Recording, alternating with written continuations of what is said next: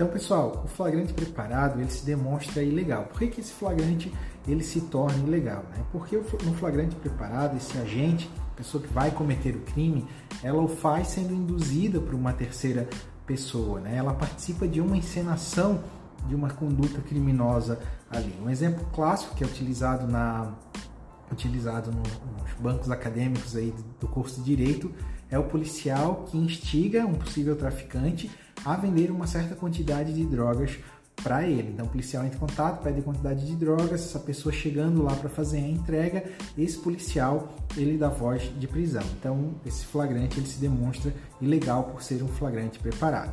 Isso ocorre porque tendo em vista que esse crime ele não tem como é, se consumar, né, a consumação dele vai ser impedida pelo policial de qualquer forma, é, esse crime ele passa a ser considerado um crime impossível previsto no artigo 17 do Código Penal. Então, em razão disso, esse flagrante é ilegal, porque esse crime ele se torna um crime impossível, né?